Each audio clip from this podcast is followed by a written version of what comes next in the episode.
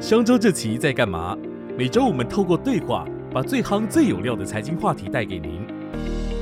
以下是来自商周百大顾问直播的精华内容。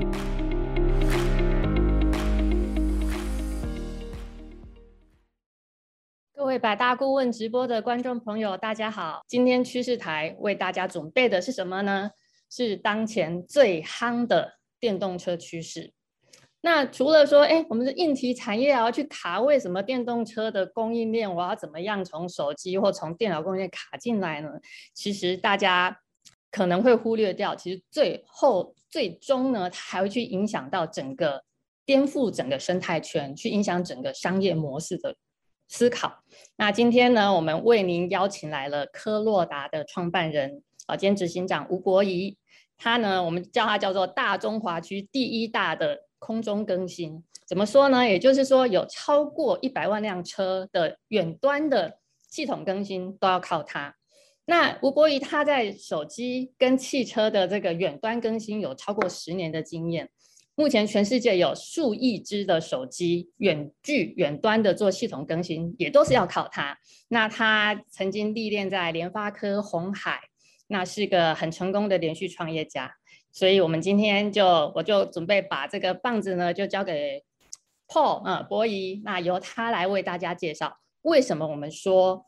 软体定义汽车，为什么我们说汽车是装了四个轮子的智慧型手机。好，谢谢谢谢静轩哦，呃，大家好，非常荣幸呢，今天有这个机会来跟大家讲解这个这个未来电动车的新趋势，然后就是我们今天想要讲的是软体定义汽车啊。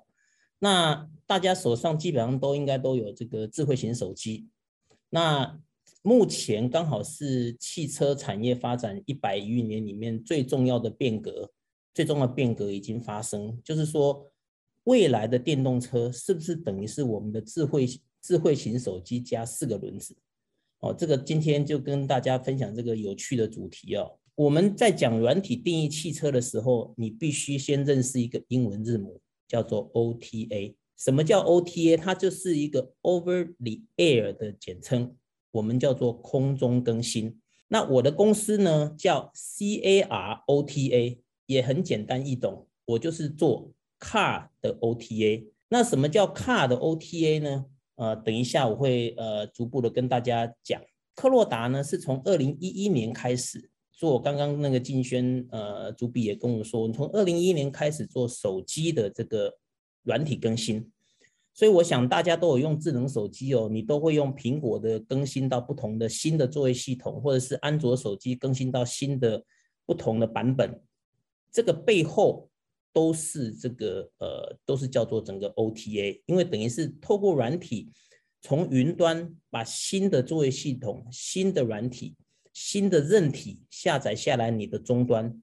这个整个过程就叫 OTA，就叫空中更新。所以它可以更新你，只要你是联网的状态，它可以从手机的更新，从你的手表的更新，从你使用的面板的更新，甚至你家里看的电视，比如说你看 MOD，MOD 大概每隔一段时间都会跳出来，是说请你要不要做一些更新，这些统称都叫 OTA 更新。那科洛达呢？在二零一一四年、一五年的时候呢，看到特斯拉做了发布了第一次的全球第一次的汽车更新之后，我们就开始转往这个这个领域。哦，那汽车呢？呃，大家可能知道，一台手机的软体程式是一千万行，可是大家知道一台电动车的软体程式有多少吗？它有三亿行，基本上是。手机如果从软体行数的话，是软手机的三十倍，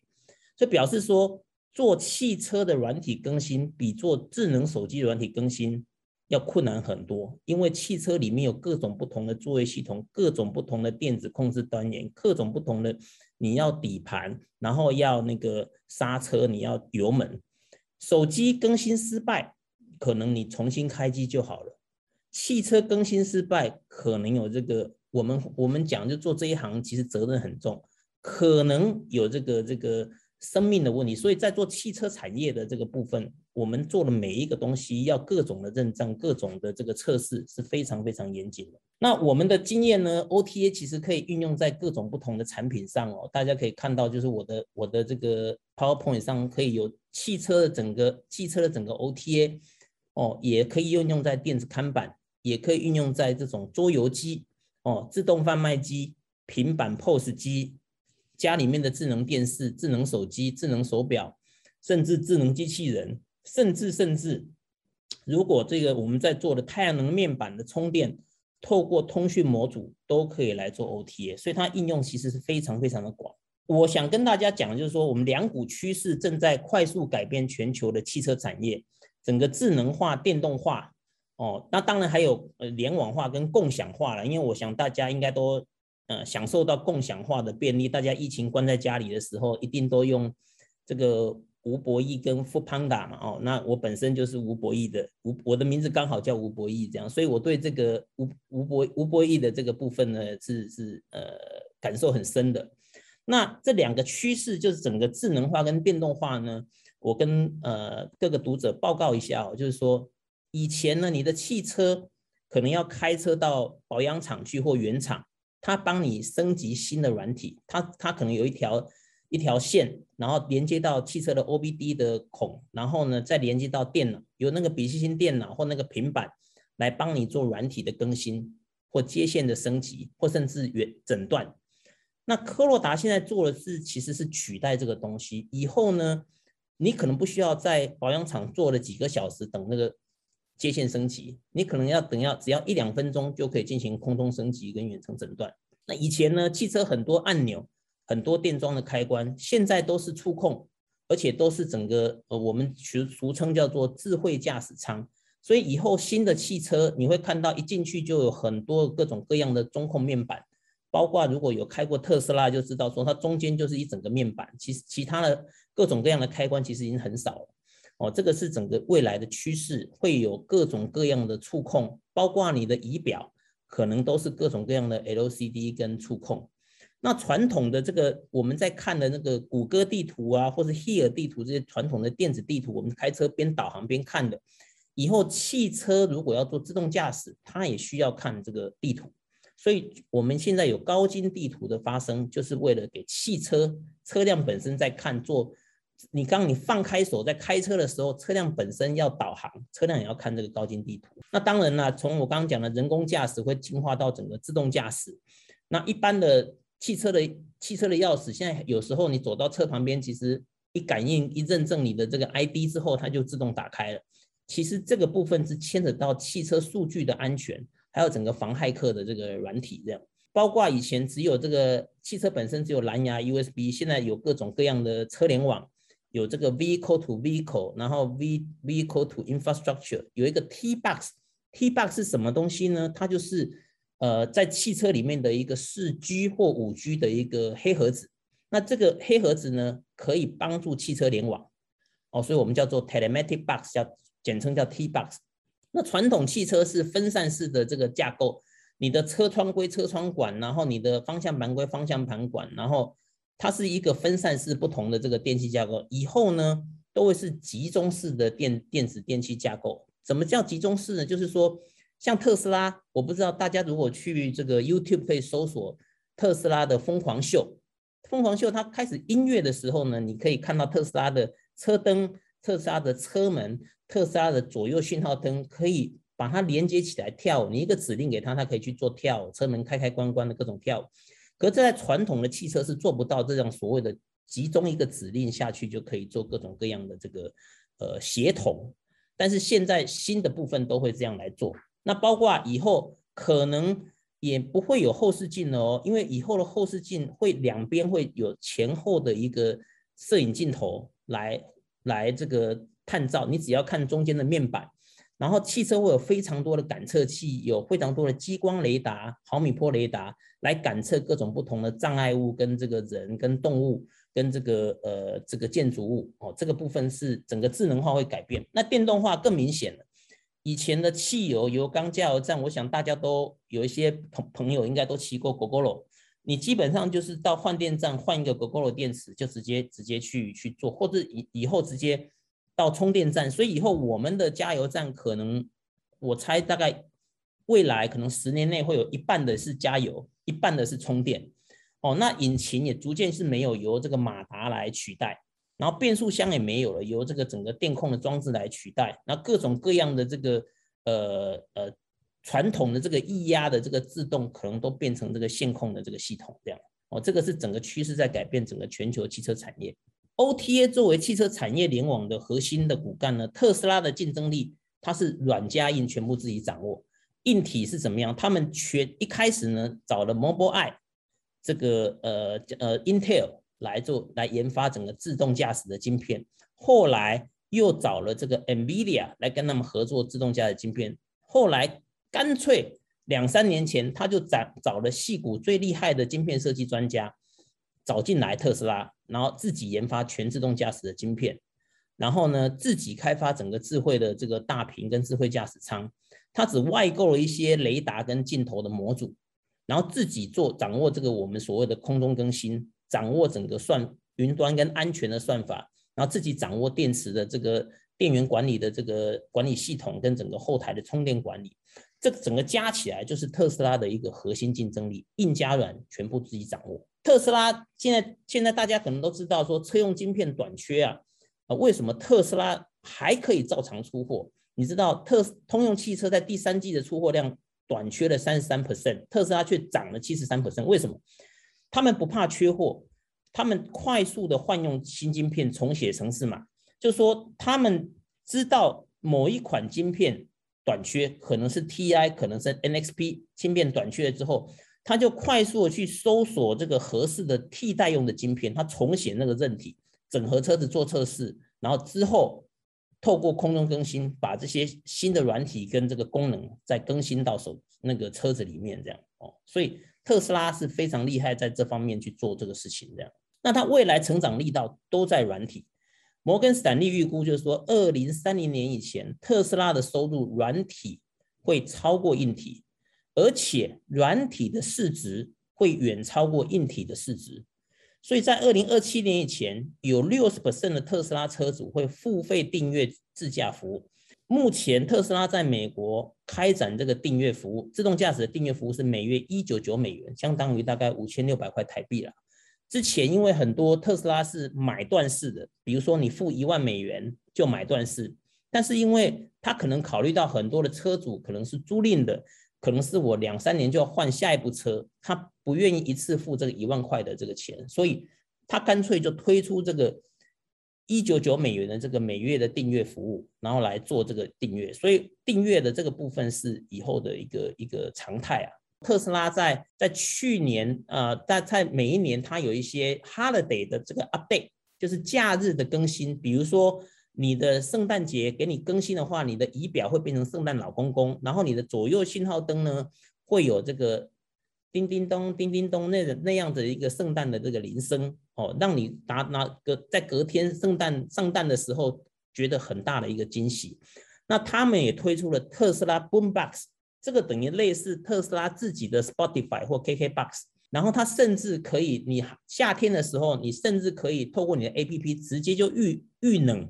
或冬天的时候预热，你等于是下去的时候车子已经凉了，你就可以开了，不会太热；或冬天的时候车子不会太冷，已经可以运了。甚至现在在中国有个趋势，说中国现在的买电动车的车主，每个都需要一个很重要的功能，叫做汽车卡拉 OK。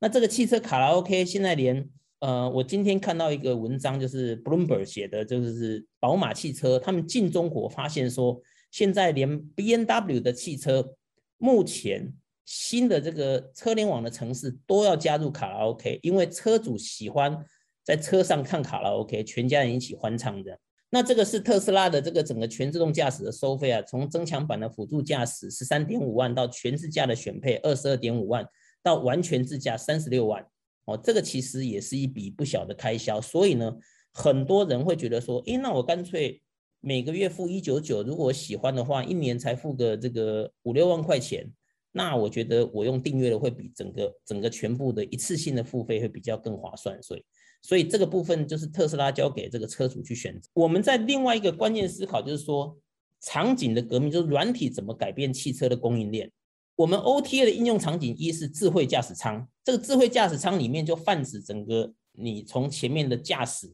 所看到的前面那一个整个屏幕啊，我们通通叫做整个智慧驾驶舱。它是整个汽车智慧化的重要体现，所有的资料、通讯资源，然后都是在那边，因为它是对于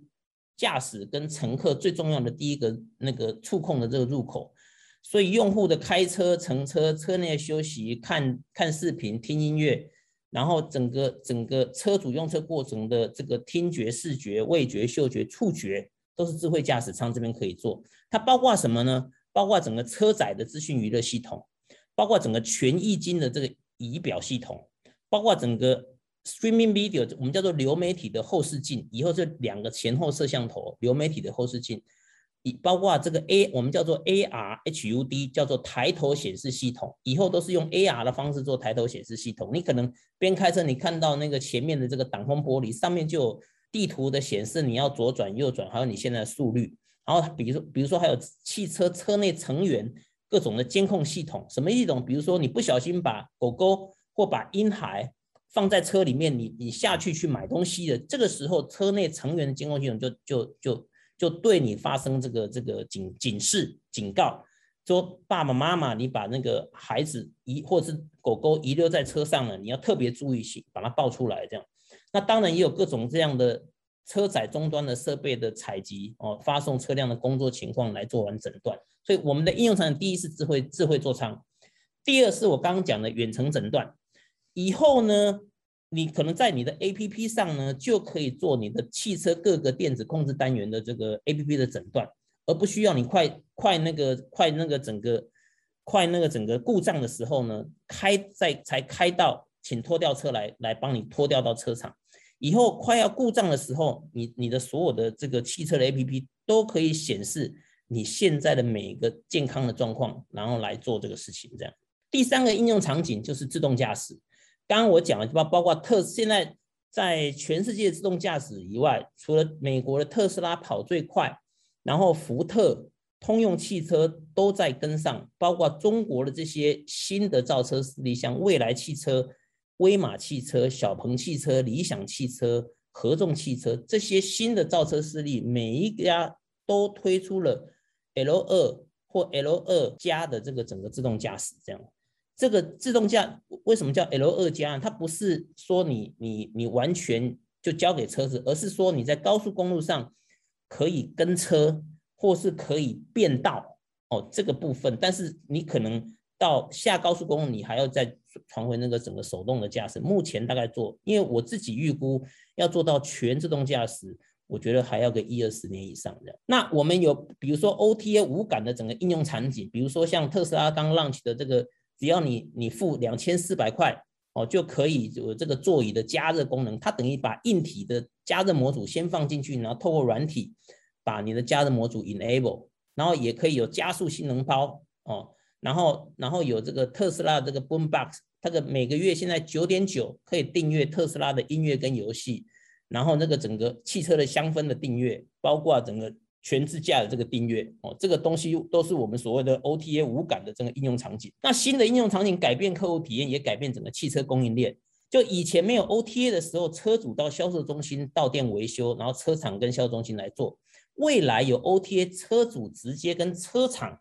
做联系，做 OTA 升级。所以经销商会有一种危机，就是说 OTA 的远距升级呢，减少了车主到销售中心的次数，会压缩售后保养。其实你开电动车现在比很少有售后保养的一个一个情况。那经销商怎么样呢？他可能以后要建立业务员销售 OTA 菜单的能力喽，来体验做出的各种不同的差异化这样。第三个思考就是说 OTA 怎么引领这整个汽车的转型跟商业模式的变革。传统的做法就是车厂是买断。的销售，我把车卖给你，那经销商是赚什么？经销商赚那个这买断销售的佣金，还有整个售后服务跟汽车保养，这是传统的做法。但是未来的做法是一种叫做订阅式的销售，谁能抢到这个大饼？包括我刚刚讲的各种各样的 OTA 的订阅，然后 OTA 的单次升级，它可能是自动驾驶的订阅，可能是自动驾驶的单次升级，或者是车内各种应用模组，可能是你的汽车座椅的按摩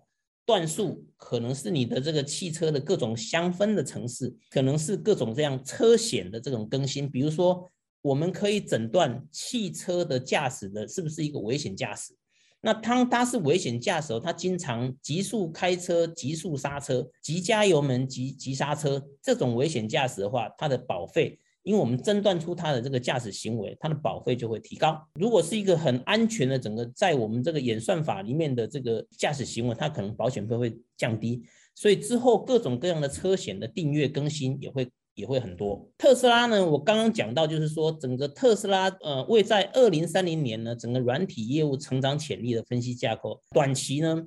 它的三大变量，哈，第一个汽车的销量，第二个是全自动驾驶的激活率，第三个全自动驾驶的单价，或是订阅订阅的月费，类似像我们在看那个 Netflix 或是这个 KKBox 这种订阅费。那长期它的商业模式是什么？从一次性的这个钱庄的这个收费呢，我们会转变成订阅服务的这个持续收费。这个是整个呃，我在整个汽车的软体业务，在未来十年都是一个很大很大成长潜力的一个架构。这样，它的软体收入组成有什么？有整个 Autopilot 叫全自动驾驶的软体选装包哦，这个是一万美元或者是一九九美元的订购呃订阅。第二个是。OTA 的付费升级，它的全新功能，比如说它的加热模组功能，它的智能功能，它的这个这个这个性能加速，可能百公里加速从六秒可能提升到四点五秒，这个整个叫做 OTA 的这个付费升级，还有包括刚刚讲的高级车联网，像即时路况，哦，然后这个串流媒体或者是卡拉 OK，现在卡拉 OK 已经变成大陆现在所有新车的标配。几乎用户疯狂的喜欢用卡拉 OK 的这个部分也，你去看这个特斯拉的这个屏幕哦，你可以看到这边有一个更新 upgrade，然后大家在看到这个屏幕上面有两千美元。其实 Apple Pay 真的很简单，你点下去你就买了，你 Apple Pay 一个按一键下去就就花了两千两千大洋去买了这个性性能加速包。特斯拉让你非常简单的可以订阅这个软体。然后包括这个服务的订阅，我刚刚讲的，包括这个卡拉 OK，包括这些东西的订阅呢，九点九九美元哦，这个部分让让读者会非常简单来做。另外一个是电池，大家会觉得说，哎，电池怎么订阅？一八年的时候呢，九月五号，三足台风要席卷中国华南地区，特斯拉官方宣布，为协助防台，透过 OTA 让电池容量为六十 k 瓦的电动车免费升级成七十五 k 瓦一个月，这什么意思呢？特斯拉它卖了五种形式的车，它有六十 k 瓦、七十五 k 瓦、那个呃九呃八十五 k 瓦、九十 k 瓦跟一百 k 瓦，每个的售价都不一样。可它的电池包呢，只有七十五 k 瓦、九十 k 瓦跟一百 k 瓦，所以变成你卖一个低的六十 k 瓦的电动车，可是其实你你下面的电池包是七十五 k 瓦，它是用软体锁住，所以其实你你你充电完成的时候，其实你已经充完七十五 k 瓦的电，但是。你只能用到六十 k 瓦，它用软体软体锁住，所以因为它卖你比较便宜，所以你也只能用这个里程的这个电动车。但是，一旦发生这种意外事件的时候，特斯拉官方就说：“那我透过 OTA 把你解锁，解锁之后，你的你的就变成多了十五 k 瓦，你就可以把旅程可能再多个这个一百公里，你可以顺利的回到家。这就是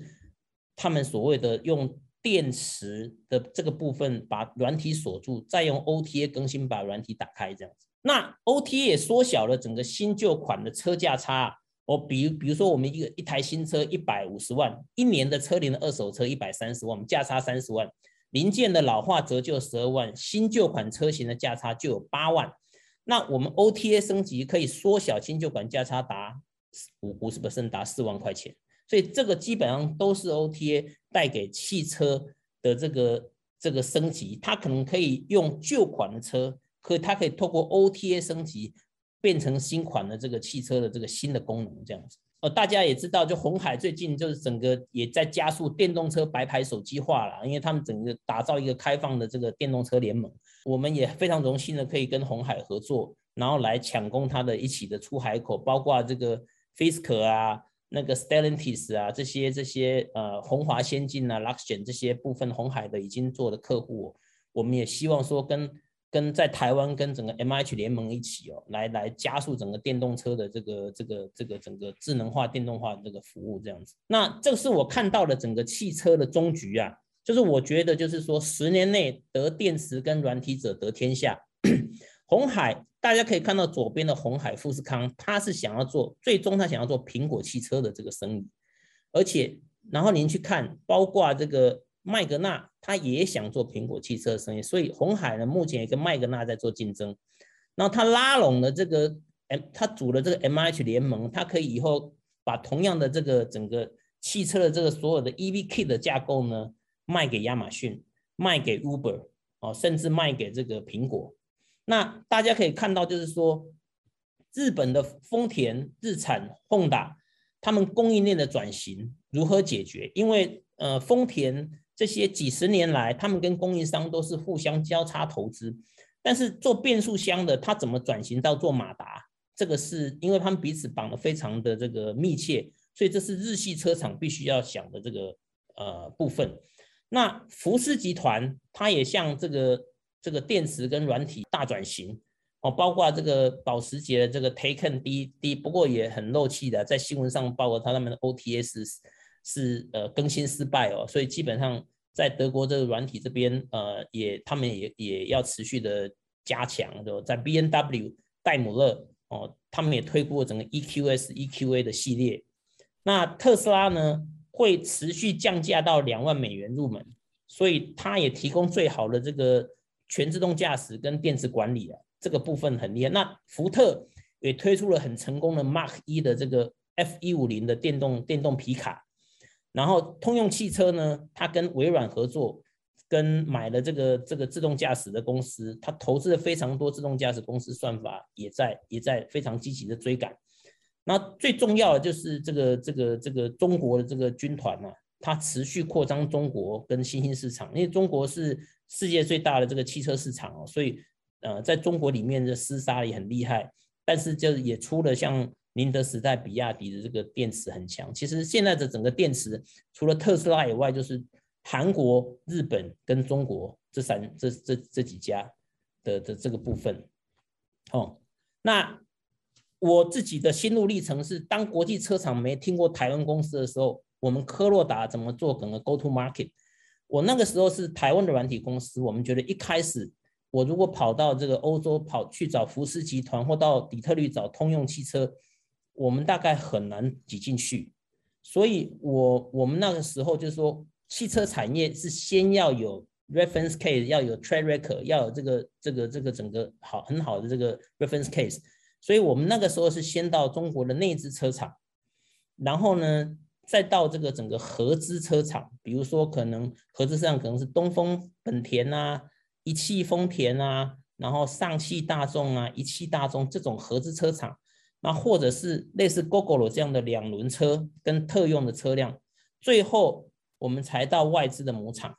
所以，我们第一个阶段是先完善产品线，然后提高这个有 t r a c k 提高接案量。那第二个阶段才专注服务长期竞争力的中大型车厂。再来第三个阶段，就是延伸新既有车厂的新项目，专注国际性的车厂。这是作为一个新创公司跟台湾的软体公司，我们自己的整个 Go to Market 的策略，也给所有的听众朋友们做个参考。后，我这边呢有一个这个这属于这个麻瓜的这个疑问啊，其实你刚刚提到说，其实难道说我们的这个电动车，像特斯拉电动，它是电池先装好？它只是因为我没有付钱，所以它把我的电池的某一部分容量给锁起来了，是是这样子吗？是说我以后，因为它它 的那个它的那个电池，我刚刚讲过，它电池有七十五 k 瓦的电池包，底盘上面七十五 k 瓦电池包，有九十 k 瓦电池包，有一百 k 瓦电池包，其实它只有三种，三种，可是它卖了五种车款，它有六十 k 瓦、七十五 k 瓦、八十 k 瓦、九十 k 瓦跟一百 k 瓦三种，所以中间。六十 k 瓦这种，就其实它的它的电池配备已经配备七十五 k 瓦了，所以其实这个部分有十五 k 瓦是被软体锁起来的。这样，所以说其实有时候变成我买了车，但是它其实里面有很多一些功能，其实是我并不知道，或但是有哪一天，也许说当它的软体已经 ready 了，然后或者是当他想要推出这个功能的时候，他突然通知我说，哎，你现在要不要这个付费订阅或者是一次更新？对，功能我我举个例好了，比如说 Model 三七十五 k 瓦，它可能要两百万，但是六十 k 瓦它推出只要一百六十万。但是很多有预算的限制的车主觉得说，嗯，我买七十五 k 瓦两百万，那我现在买一百六十万，我还少四十万，我就会选择买六十 k 瓦，它的续航力可能只有三百五十公里，我觉得算一算也够了，我不需要四百五十公里的七十五 k 瓦。可是当一些意外事件发生，可能临时要充电，你你没有判断好，高速公路塞车了，比如说我们国庆年假从宜兰回来，本来本来开一个小时，现在变成要开两个多小时。你变成有里程焦虑的时候，哎，那个时候我猜特斯拉可能会推出一个服务，就是说订阅 OTA 的电池 X 延伸里程的这个订阅服务，就是你按下去单次购买，或是单次购买你六十 k 瓦，我还有多十五 k 瓦可以单次购买，我再单次付给特斯拉钱，然后购买一次之后，明天又锁起来的，因为我只需要那个时候回来，我之后又可以回来充电。哦，那可是这样，我们就我们有观众朋友有提问说，你这样子我感觉上这个身为使用者，你硬体先预制好，我还花钱买了，结果你是之后才开，有那种被反向剥削的感觉，这是是不是在这个顾客的体验上要好好的去照顾？他是看你怎么说，就比如说他推出五款，他就希望说，如果你有预算限制的，你买最小的这个部分，而且你基本上可以用便宜的价格买到最好的最好的车子。可是，当你以后有需要再用的话，你再去订阅；但你没有需要用的时候，你也不需要花这个钱。比如说，有可能我买的其实是真的是已经贴近成本价，它已经几乎没有什么毛利，它其实是赚后面的，有点像是像那种什么我们在讲呃印表机这样子，我其实赚后面的这个耗材，或者是赚后面的定。耗材的钱概念。对对对，嗯嗯。其实刚刚听了很多 Autopilot，就是到底，请问那个 Autopilot 全自动驾驶，可不可以用这个很简？短的，就是说一两句话跟我们讲，那到底是什么样的概念？其实你简单，终极的 autopilot 就是你放开手，然后基本上就是直接让车子自动驾驶，那就是终极我们要追求的自动驾驶。但是因为不同国家的不同交通法规，不同国家像我们台湾摩托车特别的多。所以在做自动驾驶，像像美国啊，像欧洲，呃，美国的整个美国大部分都是开只有只有汽车而已，所以它相对在规划整个自动驾驶会比台湾的这种国家的这个路况要简单。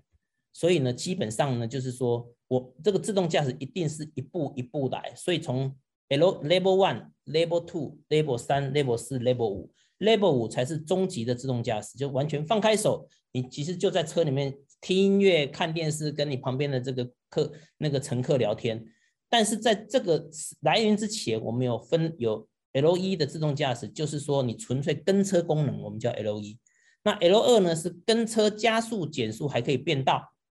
哦，这个是 L 二加哦。但是到 L 一、L 二以前是个人的保险责任，到 L 三以上是保险公是车厂的责任。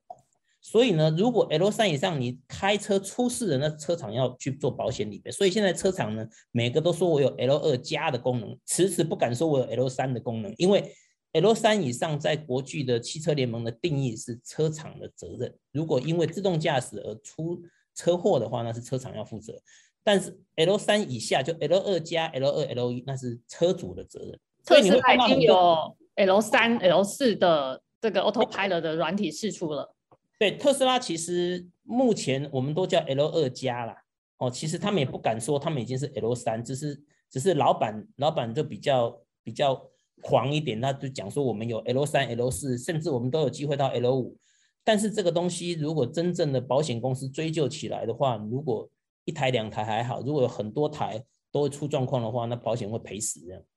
哦，所以就是你刚刚提到说十年才有可能这个达到的这个目标是指这个部分。对，那现在很多自动驾驶都是在低速跟固定场域，比如说在码头里面的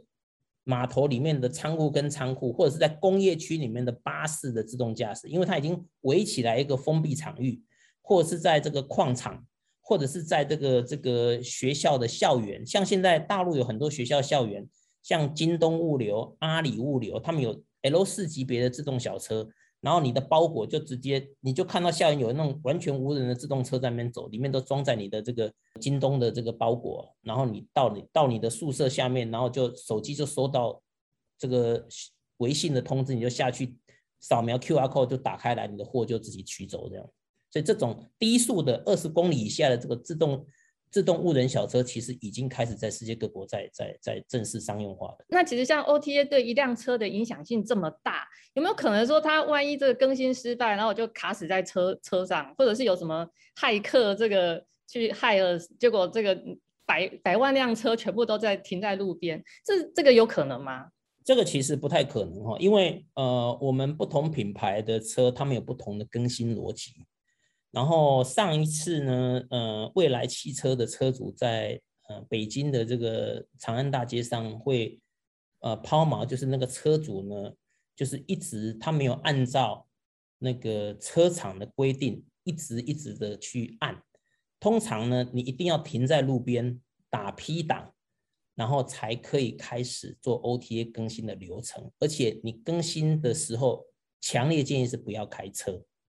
但是那个车主呢，把每一个这个都都打破了，他在开车的情境中开始乱操作，这样，那这个东西其实车长后面就会去锁住。如果侦测到你在开车的时候就在做这些危险操作的时候呢，他们就会锁住。之前特那个未来比较没有经验，所以他们之前没有，但是现在其实都没有这种状况发生了。哎，那像因为过去大家觉得车子就是车子嘛，就哎我开在路上，我就是觉得说哎。我这个车子在我手上是可以掌握住的。可现在如果像你提到说用软体来定义汽车的话，我们的观众朋友想请问说，那从车架的安全性上来看，那当软体服务可以透过空空中更新，软体服务有这么多，那它会不会在我们这个安全性上，它会变得更复杂，或者是它其实是还是多多少会受到影响？那有什么样的保护机制呢？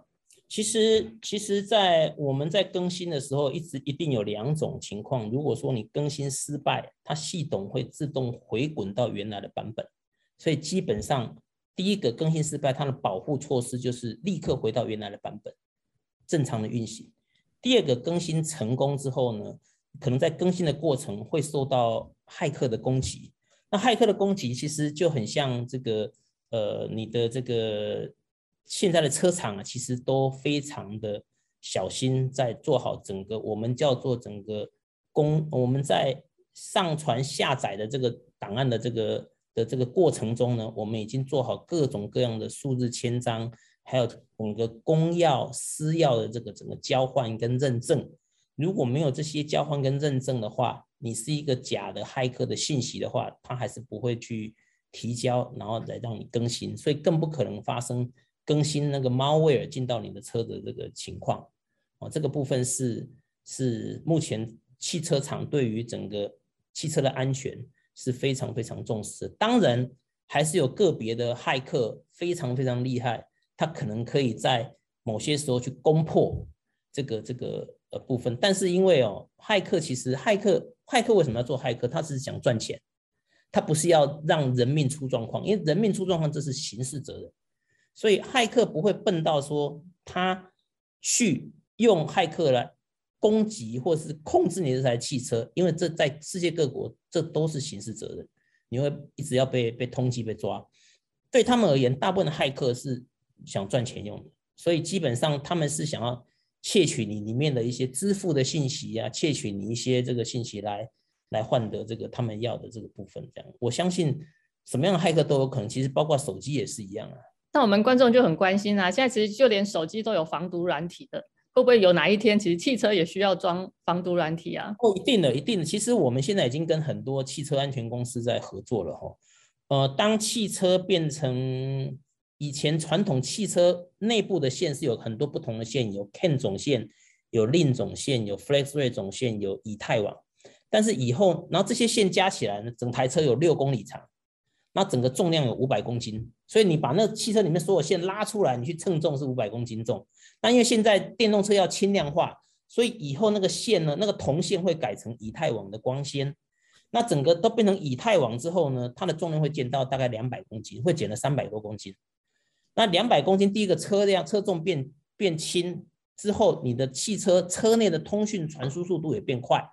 但是当这些都统一从以太网，就是你们家里用那个以太那个以太网那个线呐，PC 在插那种以太网的线，那个就是以太网。那以后车子都是由同一个以太网这个通讯协定产生的时候，就是汽车最容易被攻击的时候，因为你里面的所有线都统一了嘛。所以统一的时候就是不就是就很像以前在功能机不太会有骇客，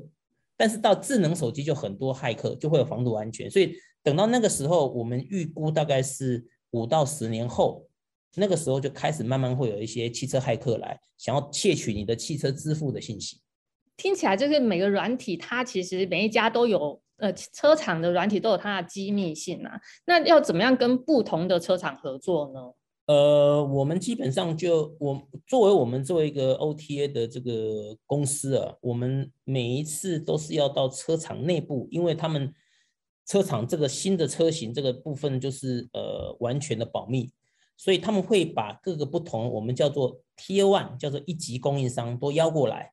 哦，他可能是博士，可能是大众，可能是电装哦这种所谓的一级供应商。那我们是软体的一级供应商，一起来合作，把我们软体呢装载或是整合在他们的这个硬体里面，然后呢，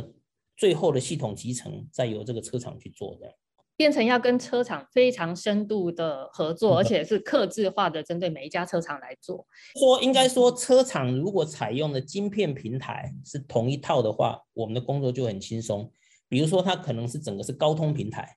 它可能整个是荷。荷兰的 NXP 的平台，可能整个是这个德国的 Infineon 的平台。如果是这几个平台我们都做过，我们就很轻松。但有的车厂呢，可能是它的软体重写，比如说像特斯拉就用 Linux，Linux 就 Secure Linux 的这个版本来重写整个汽车软，它不用它丢掉传统的汽车的整个我们叫做 AutoSAR 的架构，所以它是重新写的。所以重新写的话，就它的这个就很像以前我们的。呃，Nokia，我们一开始手机的爸是 Nokia，它的新扁的作业系统又老又旧，结果苹果重写整个手机作业系统，然后出打开这个触控，所以他就把 Nokia 给干掉了。所以我们现在正在想说，那特斯拉或是新的这个造车的公司，会不会不会把传统的老车厂给干掉？我们现在也是拭目以待的。那像就是说刚刚也有提到说，现在是以后的车子。的代理商，他可能只有卖车嘛，那我在更新，我可能原厂透过空中更新，他就可以去做嘛。那或者是是还是透过是像贵公司这样子的空中更更新的公司来做，还是说其实他还有外部的有可能其他一起来参与呢？我们以后会有很多各种不同的菜单呢。其实这些菜单呢，比如说你是你你陪爸爸妈妈去去 Toyota 买车，去你上买车，其实那。业户就会有很多选配跟跟标配，那选配的是要加钱嘛？你可能要多一个，哎，我要多的这个汽车，以前是要多了一个车美式的汽车音响啊，要多了一个雷达，要多了一个导航，就勾勾勾勾勾，然后付付多少钱？以后其实也是一样，你可能有各种不同，你要你要不要自动驾驶菜单勾一下？你要不要这个香氛菜单勾一下？你要不要按摩菜单勾一下？勾勾勾，你还是一样透过 OTA 来付钱。所以这样听起来有点像是车厂它自己是个平台。但它有很多外部的 A P P 来上面挂着，然后我透过公司就是以后嗯去买，以后他可能销售你的车厂销售，他就会在电脑屏幕上或是平板上跟你讲说，哎，这个这个林林林小姐吴先生，这个这个你要不要勾？要打勾勾勾，然后之后都你都要确定了，然后再来信用卡刷了哈，刷好，哎，你就看到你的汽车开始在下载软体了。那这些软体都下载下来，你就新的这个功能，以后我猜可能销售就是要销售这些东西。所以说，我现在如果想要加入汽车的生态链，其实我是可以去注意到车厂有没有试出这样的平台，然后赶快去为它开发这样子否车子的一个 App 来使用了。是是是是。哎，像所以我们这个观众就很关心说，那其实你刚刚提用了很多特斯拉来举例嘛，那有没有就那其他车厂是不是也已经有像特斯拉这样子大量往 OTA，然后大量来提供不同的服务这样的趋势出来？可以举一两个例子吗？我我 我这样讲哈。特斯拉是全部的国家里面走最快的，然后通用汽车呢，一开始在二零一八年的时候，他们也说他们不会那么短时间要做 OTA 这样，可是今年之后，二零二一年他们说全力要往 OTA 走，那全中国我们在做的是所有的这个所有的车厂已经全部在招标，要这个做整个 OTA 跟这个更新这样子。然后欧洲的车厂都是从明年开始招标，那日本日本最慢，日本大概是后年开始，因为日本的公司都比较保守，所以日本的这个车厂会先看，呃，你们做了怎么样，没有任何事情之后，我才会下去做的。然后我们有。同学很关心，就说您既然在这个电动车产业，其实呃观察这么多啦，那有一个题目可能比较跳痛，但是很想知道你的看法，就是请问你觉得氢燃料的车子的发展会比现在的电动车更长久吗？那氢燃料车是不是在 OTA 这样子也是会走类似的趋势？只要它是联网的，就都需要 OTA，除非它是不联网。我把它不管是电动车或氢燃料车，只要它是联网。全部都需要 OTA，这个是看它用哪一种燃料。我们现在 OTA 也不只用在电动车，我们现在传统汽油车，我们也在更新 OTA 这样子。所以，是不是氢燃料或是 Pure EV 这个部分没有影响？那你看好氢燃料车吗？氢燃料车其实是最最是清洁能源，因为它排放的排放就是水，你知道，排放出来是水，所以其实氢氢是。氢是最干净的清洁能源，其实甚至比这个电池还干净的清洁能源。可是现在氢气的这个氢气的整个运送，它的运送是是相对于相对于呃电池而言，其实都是同样的危险。主要是投入的车厂，我觉得现在是主要是投入的车厂，大家觉得如果用磷酸锂铁这些电池或钛酸锂这些电池的话，他们除了这个以外，还可以做储能。哦，这个还有很多各种不各种各样的这种储能的这个应用。那像日本的丰田汽车，它就重押宝在氢燃料；可是欧洲的、中国的、美国的都是押宝在这个呃锂电池。所以这个部分，这个这个呃以后会怎么发展？我觉得呃还有的还有的看。但是就是就是就是同样的这个部分，就是氢燃料啊。呃，目前发展的公司会比较少，所以慢慢的，我我我觉得在特定的车辆上还是会有，但是一般大众的车，氢燃料它的成本还是比较高的。因为 Toyota 其实有一台叫未来嘛，Mirai，它其实氢燃料的车，可是它的销售价格也比较高，价格比较高，所以呃，这个一般消费者的那个支持度，就是因为价格比较偏高，所以基本上支持度还比较弱的。哦，最后一题是我自己很想问的，就是那。您看过整个手机从这个呃品牌商，然后走向白白牌手机化哦，到手机它其实软硬切开，就是软体系统跟硬体它切开，所以造成了这样子的分工与白牌化。那你觉得你怎么看电动车白牌手机化的这样子的趋势呢？其实白牌化只是一个过程。您去看呃联发科的手机晶片，帮助了整个全球手机的白牌化。那个时候是二零二零零九年，一直到二零一五一六年，都是全世界各地的白牌手机风起云涌。我觉得现在的电动车就是在这个当时，在大概二零零九、二零一零年的手机，智慧型手机刚起来时候的很多新的品牌，因为坐车很没有那么难，因为毕竟不是引擎，所以很多公司都可以坐车。当然不像手机阿猫阿狗都可以坐，汽车还是。重重投资，你知你知道一个十万辆车的生产线是要花十亿美元，所以十亿美元不是一般人拿得出来的，所以基本上玩车还是要有一定的实力这样。但中国的乱象是中国以前就是很多很多很多商人，我我讲叫无良商人，他们是其实要骗政府的补贴，所以去设了很多这种假的这个生产线，好像你到处都是各种各样几百个公司都是在做电动车，其实。他们纯粹就是为了骗政府的补贴跟政府的地这样子，所以后来中国政府也发现这个事情，慢慢的去去收拢这个事情。可是你去看中国的手机，现在中国变大之后，其实中国现在只剩下四大：OPPO、vivo、华为、小米。然后这四大就到全世界各地去竞竞争。其实中国这以前的一两百家手机都不见了，所以它它是一个整合过程。它一开始百花齐放，可是过了这个六七年之后，又整合成几大。所以我们自己认为，中国到最后也会整合十十几二十家，从现在两百多家车厂，慢慢的 consolidate 变成十几二十家车厂而已。可能这是这些这些这些国有企业的车厂，或是厉害的这个民营企业车厂会存活。然后某些新的造车的势力会存活，但大部分的车厂其实都会被整合掉，这是我们看到的情况。那包括海外一样，就是说比较比较没有那个势力的这个这个